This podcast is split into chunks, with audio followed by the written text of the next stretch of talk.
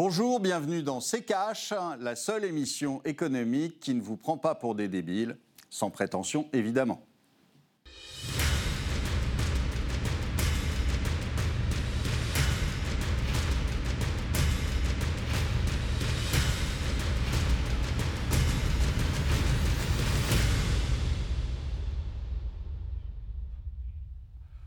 Bonjour, aujourd'hui nous allons vous parler de démondialisation. Bonjour Estelle.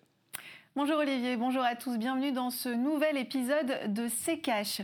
La crise du Covid-19 a semble-t-il mis en lumière l'hypermondialisation et les contraintes qui vont avec. Si certains États aspirent à recouvrer une certaine souveraineté industrielle, se dirige-t-on pour autant vers une démondialisation? Est-ce un fantasme? Comment repenser la mondialisation? Une autre forme est-elle possible? Ce sont les questions au sommaire de ce nouveau numéro. Et pour en parler, nous serons en deuxième partie avec Pierre Bentata, économiste et président du cabinet Rinzen.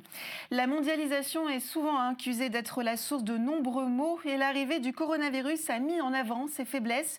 L'idée de démondialisation est à nouveau sur le devant de la scène. Est-on en train de s'y diriger? Élément de réponse avec le tiroir cash d'Antoine Vassas.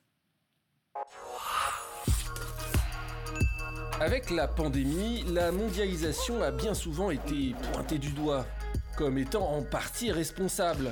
Les échanges commerciaux, le trafic aérien ont forcément favorisé le transport du virus de territoire en territoire. En 2019, à quelques mois de l'apparition du Covid, le volume mondial total d'exportation de biens et de services était de 24 795 milliards de dollars et de 24 312 milliards de dollars pour les importations. Sacré chiffre En 2020, il y a bien sûr eu des confinements successifs et autres restrictions sanitaires sur toute la planète qui ont eu un impact d'à peine 9,2%. Et oui, l'économie a continué à tourner. La problématique d'une mondialisation autrement, voire d'une démondialisation, et donc d'une baisse stricte des importations et relocalisation de la production se pose alors que la fin de la pandémie pourrait approcher grâce à la vaccination. Surtout quand on voit qu'un simple porte-container bloquant le canal de Suez a réussi à mettre à l'arrêt 10% du commerce maritime mondial et coûter 5 à 8 milliards par jour, faisant également grimper en flèche le prix du pétrole. Et oui, la mondialisation, ça tient finalement à peu de choses. En tout cas, cette année, on ne prend pas vraiment le chemin d'une démondialisation. L'Organisation mondiale du commerce table déjà sur un rebond des échanges de plus de 7% en 2021. Olivier, on vient de le voir, un commerce mondial qui a baissé en 2020 en raison notamment des différents euh, confinements. L'OMC annonce un rebond pour 2021. Cependant, en janvier 2021, les échanges de marchandises avaient déjà retrouvé leur niveau d'avant la pandémie, comme l'indique ce graphique de l'OCDE, et c'est notamment dû aux besoins en matériel informatique et médical. Alors, la croissance du commerce mondial a certes ralenti ces dernières années. Pour autant, au vu de ces chiffres, euh, la démondialisation est-ce réellement pour demain? Non, bien sûr que non, parce que euh, vous ne démondialisez pas euh, sur un, un, coup euh, de baguette magique. ça coûte cher. ça coûte cher de relocaliser. Il faut aussi changer ce pourquoi les entreprises sont parties. Tant que vous avez des disparités énormes entre les pays au niveau euh, salarial, par exemple, euh, vous ne pouvez pas imaginer une seconde que euh, des entreprises vont rapatrier comme ça simplement parce que on va leur dire de leur, leur, production en France ou, ou ailleurs. Donc, vous avez beaucoup de choses qui seraient indispensables, mais qui ne le sont pas dans les faits. Alors, euh, c'est très politique. Vous avez un mot comme ça qu'on vous sort, euh, euh, qui va devenir à la mode pendant quelques temps, surtout dû à l'affaire du canal de Suez, et qui a réveillé tout le monde. Et on s'est dit, oh là là, simplement un petit bateau en travers. Euh, et, le monde s'arrête. Euh, oui, mais ça, on le savait depuis longtemps. Euh, ça n'a pas empêché les entreprises de partir. Et c'est pas ça qui va les faire revenir non plus, tout d'un coup, parce que parce qu'on l'a décidé. Non, malheureusement, c'est des processus qui sont longs. Ensuite, vous avez aussi beaucoup de savoir-faire qu'on a perdu en France, à force de, désindustrialiser la France depuis 30 ans. et donc et qui aujourd'hui ne vont pas se refaire du jour au lendemain. Donc c'est un, un mot, c'est un concept, et comme tous les mots et tous les concepts qui sont adoptés très vite par les politiques, ça ne sert pas à grand-chose. Sauf à nous faire un sujet d'émission. Merci Olivier. Tout de suite, la deuxième partie de cette émission.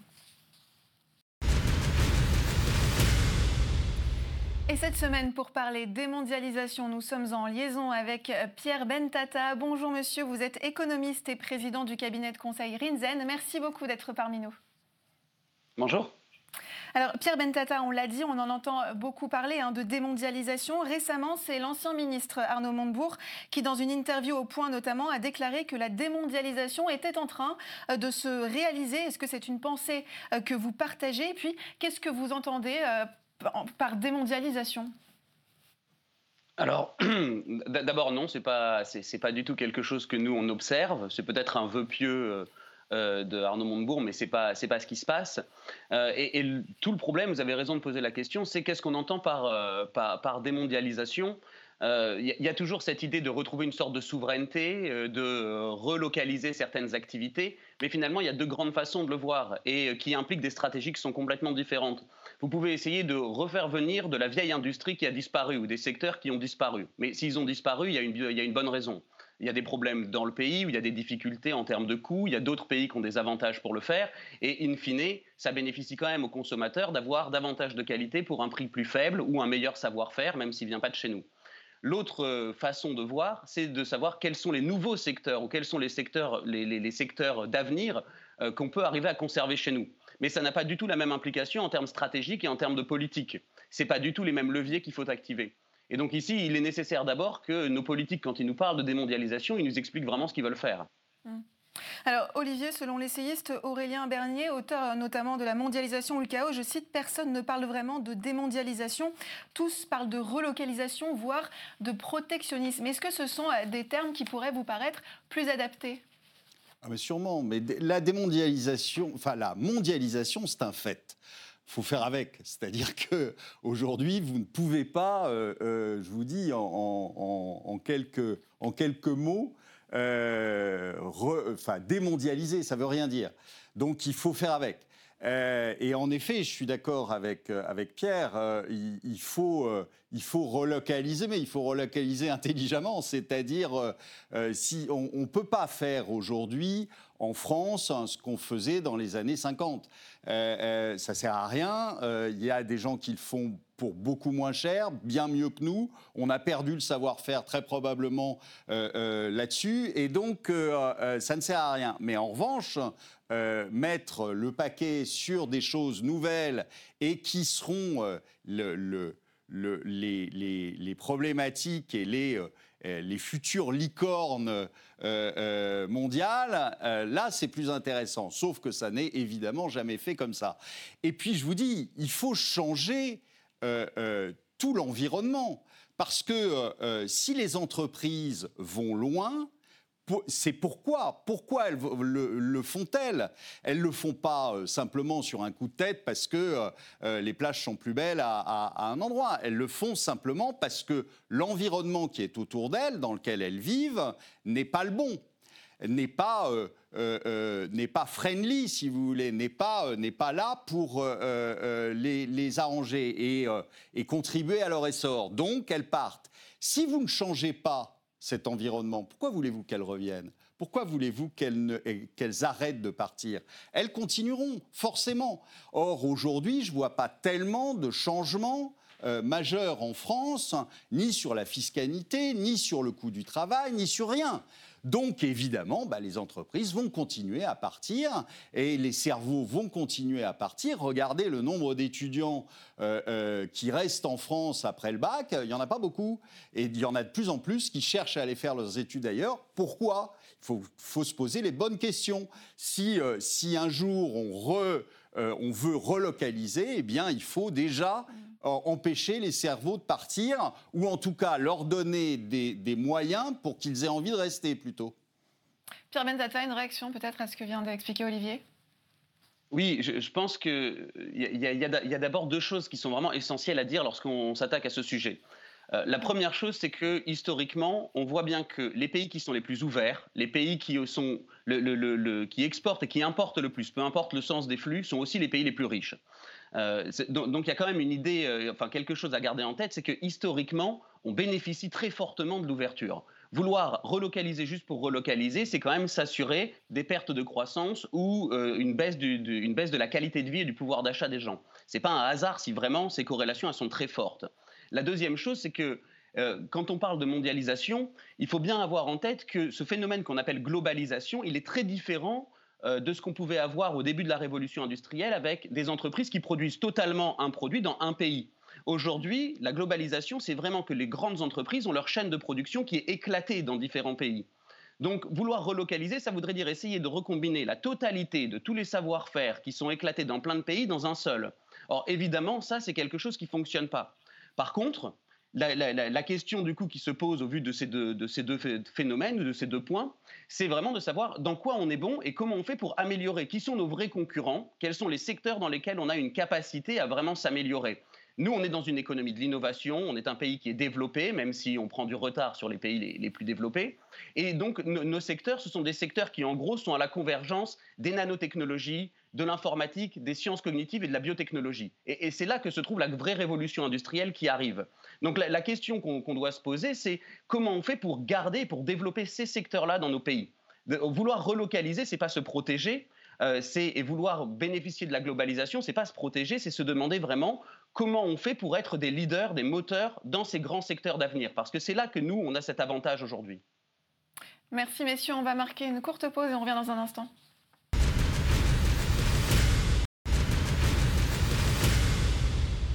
Bienvenue dans C'est Si vous nous rejoignez au sommaire cette semaine, la démondialisation. Et pour en parler, nous sommes en liaison avec Pierre Bentata, économiste et président du cabinet de conseil Rinzen. Alors, Olivier, un mot sur euh, cette réaction de Pascal Lamy, ancien directeur de l'OMC. Cette crise va changer le mode de la mondialisation. On ne va pas démondialiser, mais changer de mondialisation. Une nouvelle mondialisation, donc, quel visage pourrait-elle prendre selon vous? Je ne sais pas, il faut demander à Monsieur Lamy, euh, qui va sûrement euh, vous le dire. Moi, j'en sais rien, je ne sais pas ce qu'il a voulu dire. Euh, je ne suis pas sûr que cette crise change quoi que ce soit. vous savez, il y a, quelques, années, au moment de Fukushima, je ne sais pas si vous vous souvenez, mais euh, il y avait une usine qui était près de, près de, la centrale nucléaire et qui avait été emportée par le, tsunami. Et euh, dans cette usine, ils fabriquaient une toute petite pièce qui valait rien du tout et qui euh, mais rentrait dans, je crois, la fabrication des airbags des voitures. et c'était la seule usine. C'était la seule usine au monde qui fabriquait ce petit machin. Euh, et, c'est une pièce à quelques centimes. Hein. Euh, et, comme euh, cette usine avait disparu, eh bien, il y a des milliers de voitures qui sont restées sur des parkings qui n'étaient pas finis, parce qu'on ne pouvait pas les finir, et, et, cela pendant des mois et des mois. Et donc, euh, euh, on aurait pu se dire, bah, peut-être que ça leur a servi de leçon, peut-être qu'ils euh, ont compris que c'était un peu idiot d'avoir un seul fournisseur localisé à un seul endroit pour fournir une pièce qui permet de finir une voiture. Eh ben non. Eh ben non. La preuve avec, avec tout ce qui nous est arrivé depuis, depuis des, des, mois et des mois, on n'a pas pris les leçons de ça. Donc je, je me doute que euh, la crise du Covid ne servira pas non plus de leçon. Et euh, comme toutes les crises, euh, finalement, on n'en tire jamais les leçons. La crise de 2008, les banques n'en ont pas tiré les leçons, on l'a vu récemment, et ça sera un autre sujet qu'on abordera ici. Mais à, toute crise, malheureusement, ne sert aucunement à donner de leçons euh, à, nos gouvernants. Donc euh, je, pense que M. Lamy aura tort. Pierre Bentata, comment repenser cette mondialisation? Alors, comme je, le dis, comme je le disais auparavant, D'abord, il faut se demander avec qui on est en concurrence. Euh, est-ce que, est que l'idée, c'est de refabriquer des t-shirts, par exemple? Est-ce que l'idée, c'est de avoir une grosse industrie du, textile ou de l'industrie lourde? Euh, Ou alors, est-ce que nos, concurrents sont ceux qui nous ont dépassés là dans la découverte de nouveaux vaccins, là où nous, on n'a pas été capable de le faire? Euh, Dans la, la, fourniture de plateformes et de solutions numériques, là où nous, on n'en avait aucune pour continuer à faire marcher l'économie en télétravail euh, et, c'est la, nouvelle mondialisation, si on essaye d'appeler, euh, enfin, si on appelle de nouveau une nouvelle mondialisation, c'est au niveau français ou au niveau européen de se demander comment on arrive à bénéficier au maximum des avantages qu'on a, de la situation dans laquelle on se trouve aujourd'hui. Et donc, plus que vouloir démondialiser, c'est se demander comment on retrouve de la compétitivité, comment on redevient efficace dans les secteurs dans lesquels normalement on devrait être bon. Euh, je, vous donne un exemple tout, bête pour vous montrer ce qu'on pourrait faire. Euh, Amazon dépense chaque année en recherche et développement 48% de la dépense totale de recherche et développement en France. Comment vous voulez concurrencer Amazon dans le développement des algorithmes ou dans la création de plateformes intégrées telles qu'Amazon ou Google? C'est impossible avec, euh, avec une dépense aussi faible par rapport à ce que fait une seule entreprise. Mais là, pour l'instant, la solution qu'on prend en Europe, c'est de se dire, ben, on va essayer de démanteler ou de réguler les plateformes. Mais ce n'est pas en se protégeant contre nos vrais concurrents euh, qu'on arrive à créer une émulation et qu'on arrive à créer de l'efficacité. Donc il, faut surtout qu'on essaye de se demander comment on, embrasse au mieux euh, la, situation actuelle, comment on bénéficie au maximum des avantages. On forme des gens pour faire de la technique, on sait que nos secteurs d'avenir, ce sont des secteurs qui sont hautement technologiques, et en même temps, on a énormément de freins qui empêchent les gens qui travaillent dans ces secteurs de pouvoir développer des choses efficaces. Donc ils partent, comme l'a dit Olivier, ou les entreprises ben, se posent des questions et se disent ben, finalement, quand j'ai le choix entre la France, l'Allemagne et les États-Unis, ben, je vais aux États-Unis. Olivier, comment euh, les entreprises pourraient-elles s'adapter? Elmoub Moud, professeur d'économie à Paris Dauphine, explique par exemple qu'il n'y a pas aujourd'hui de démondialisation, mais une recomposition des chaînes de valeur. Qu'est-ce que ça signifie concrètement? Alors, je vais, je, vais, euh, je vais ajouter un tout petit mot à mhm. ce que j'ai dit euh, tout à l'heure pour vous prouver qu'aucune euh, aucune leçon n'est apprise. je vous rappelle qu'il y, a quelques, il y a quelques mois, Sanofi a annoncé virer 400 chercheurs de son centre de recherche en France. Donc, euh, euh, elle est où la démondialisation euh, et les leçons de, cette histoire? On a besoin de recherche, on est en train de, on a échoué sur le virus, comme le dit Pierre, et, tout ce qu'on trouve à faire, c'est virer 400 personnes. Donc, toute cette, toute cette histoire sur ce, cette espèce de concept qu'on a sorti, comme quoi on démondialiserait et on, relocaliserait chez nous, est une farce parce que ça ne se fait pas concrètement dans les faits, ça ne se fait pas. C'est un mot sur lequel on discute, c'est un mot sur lequel euh, vous avez des universitaires qui euh, euh, nous pondent probablement des rapports, mais pour l'instant, dans les faits, ça n'existe pas. Bah, Olivier, quand on voit, on peut prendre par exemple Olivier, on peut prendre par exemple l'exemple de Huawei qui envisage d'implanter sa première usine de production en dehors de Chine dans la région Grand Est. Alors pour l'heure, ni la date d'ouverture ni euh, le lieu retenu pour cette installation ne sont connus. Mais est-ce que ça pourrait pas être un, exemple de ce nouveau visage euh, de la mondialisation vous avez toujours eu, Vous avez toujours eu des entreprises qui venaient mettre des, des, des, usines chez nous. Pourquoi en général? Bah Parce qu'à ce moment-là, vous avez euh, euh, très probablement la région qui lui fait une franchise d'impôt pendant euh, X années, qui lui donne un certain nombre d'avantages pour qu'il vienne s'installer et qui fait un coup de com en disant, regardez, on a créé 1000 emplois. Sauf que au bout de, quelques années, vous avez la société qui repart et à ce moment-là, vous avez 1000 personnes au chômage. C'est pas comme ça, c'est pas en faisant des coups, si vous voulez, qui sont des coups de com' qu'on règle le problème. C'est un problème qui est beaucoup plus large. Comme Pierre l'a dit, il faut se poser les bonnes questions dès le départ et pas euh, euh, être là à agiter parce que tout d'un coup, Huawei ou un autre a mis une usine avec des conditions qu'on ne connaît pas évidemment, qu'on connaîtra euh, probablement à la fin et où on s'apercevra qu'on leur a fait des conditions extraordinaires pour qu'ils viennent. Mais ce n'est pas le but du jeu, ça ne sert à rien. Mhm. Pierre Bentata, votre avis sur la question? Sur l'idée d'une recomposition de la chaîne de valeur, oui, c'est très bien. Nous, de toute façon, c'est ça qu'il faut qu'on fasse. Euh, il, faut arrêter, euh, euh, ou il faut abandonner l'idée que des secteurs dans lesquels on était bon par le passé sont encore des secteurs sur lesquels on est compétitif. Même en termes de, coûts, on ne peut pas le faire. Et en termes de coûts, c'est pas que il y a la fiscalité évidemment qui est problématique, mais c'est surtout une question d'augmentation de la qualité de vie et du pouvoir d'achat de, de, la population. Il y a des choses qu'on ne peut pas produire. On ne peut pas concurrencer le Bangladesh sur de la production de textiles. Euh, en revanche, du coup, il y a une vraie question à se poser sur, euh, sur, l'aspect, encore une fois, de, l'innovation. Alors c'est très bien qu'on ait des entreprises euh, chinoises ou des entreprises étrangères qui viennent pour, développer de la, tech chez nous. D'abord, il y a une idée quand même de soft power derrière, et il y a surtout une idée qui est politique ici.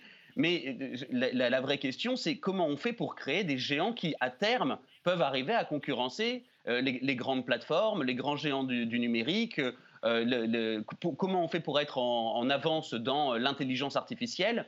Or, ça, c'est vraiment un problème qui est structurel.